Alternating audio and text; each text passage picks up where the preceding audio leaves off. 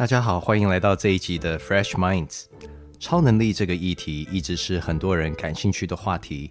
小时候看卡通，我曾经梦想自己能像小叮当一样有个任意门，可以随时随地去宇宙任何地方。相信大家很多人都曾经梦想自己有某种超能力。好莱坞从漫画改编的超能力英雄电影一直都很受欢迎。我们华人电影讲到超能力的时候，很多人可能立刻会想到的就是周星驰的电影《赌圣》。大家或许也都知道，许多的电影并不是完全没有根据的。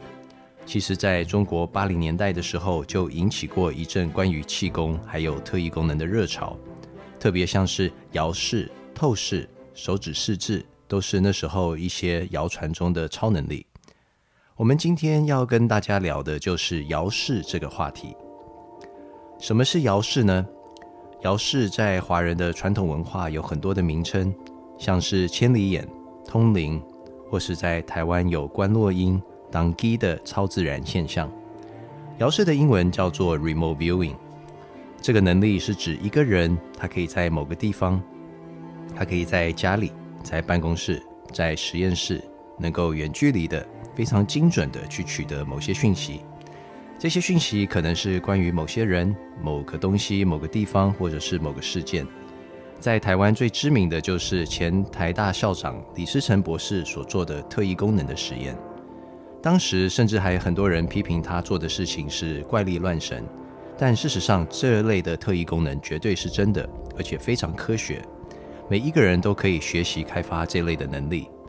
李世成博士过去每年夏天都会开夏令营，来教小朋友开发手指视字的超能力。在西方世界，故事的开始发生在六零年代，美国跟苏联冷战的那几年，有一个叫做 Penkowski 的苏联人向美国爆料了一份机密文件。那这个人之后被 KGB 抓了起来，但是文件已经泄露给美国官方了。当时收到这个文件。是在描述苏联在企图使用超能力来取得美国的军事机密，甚至试图用超能力来掌控国家领导人的大脑。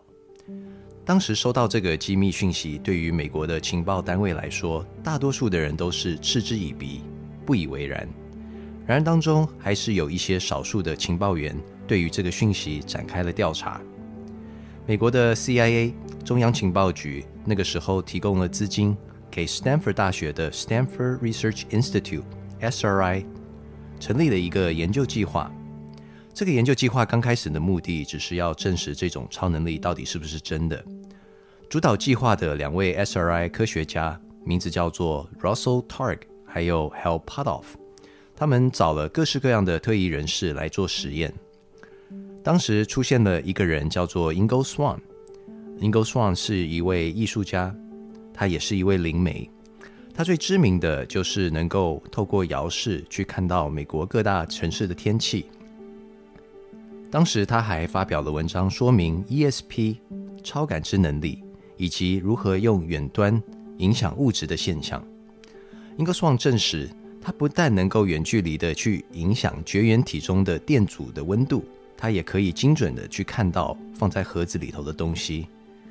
Stanford 大学对他做的这些实验很快就失去挑战性，因为 Ingo Swan 声称他可以看到宇宙中的任何东西。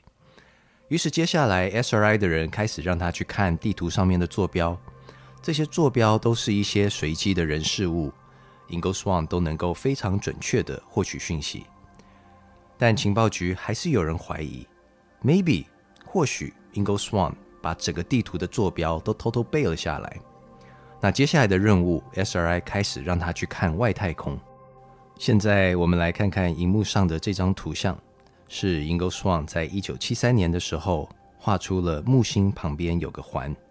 事实上，木星旁确实有个环，但是美国太空总署 NASA 所发射的 Voyager 探测器，一直到一九七九年才首次抵达木星，所以 Ingo Swan 透过他的遥视能力，比 NASA 还早知道木星旁是有环的，整个实验的结果也让这些严谨的 Stanford 教授不得不相信姚氏是真的。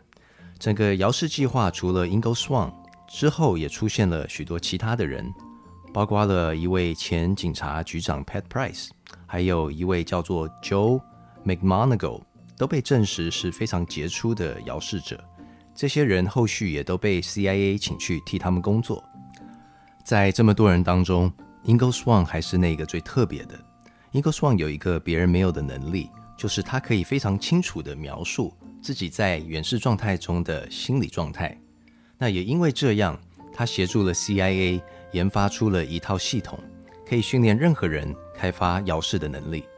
那这套系统被称为 CRV（Coordinate Remote Viewing）。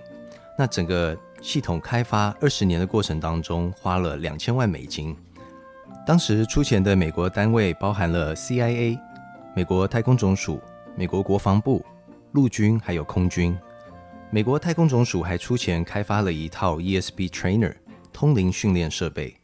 Russell Targ 在整个计划进行十年之后，就离开了这个研究计划，回去当他的教授，还有教人如何开发这个能力。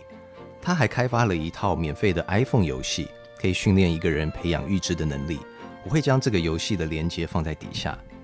那整个 CIA 的专案在一九九五年被解密。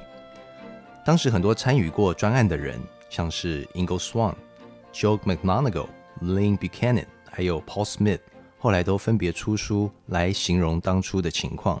那也开始对外授课，教人如何培养这个能力。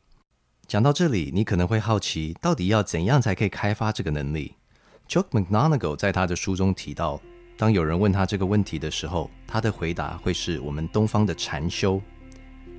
一般来说，当有人请我们描述一个东西的时候，我们通常会用我们主观意识，用我们的判断力去想一些名词或者是形容词来描述这个东西，来描述其中的含义。姚氏刚好相反。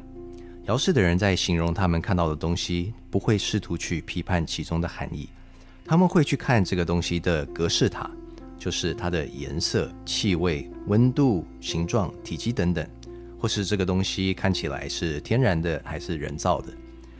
这样做的目的是避免姚氏的人去下任何的结论，有只有这样，他才会打开他的超感知能力。在这个实验的训练过程中，发现一个非常特别的一点，就是。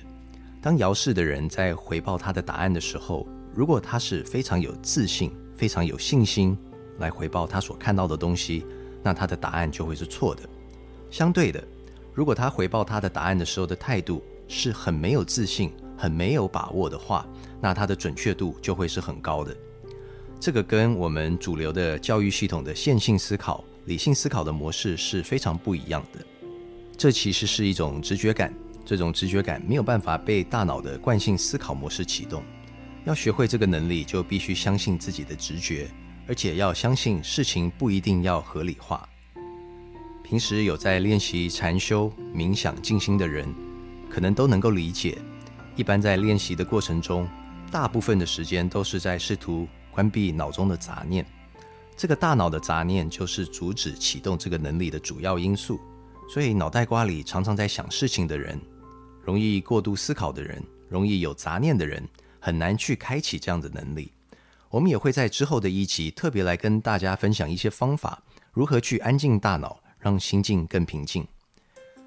我们社会上许多的成功人士，包括了 George Soros、Conrad Hilton、Thomas Edison，或者是 Sony 的创办人 Akito Morita，都认为他们会成功，是因为他们相信他们的直觉感。总而言之，讲到这里，无论你信不信，姚氏的能力已经被科学证实。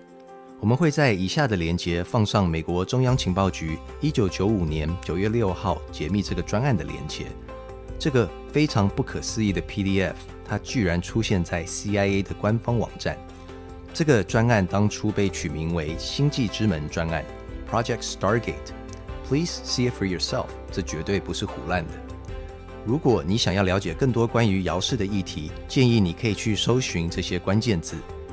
你也可以去参考每年举办的 International Remote Viewer Association。最后，你如果还是不相信这个能力，我建议你可以尝试打坐冥想，透过自身的经验，透过自己的体验来说服自己。我们接下来会用另外一集来聊美国是用什么方法训练遥视，还有 CIA 如何用遥视去观看。火星上面的古文明。如果你对于这个议题感兴趣，请按赞、订阅、开启小铃铛。最后，如果你本身就是摇式的高手，或是你有其他的超能力，非常欢迎你在底下留言，和我们分享你的超能力。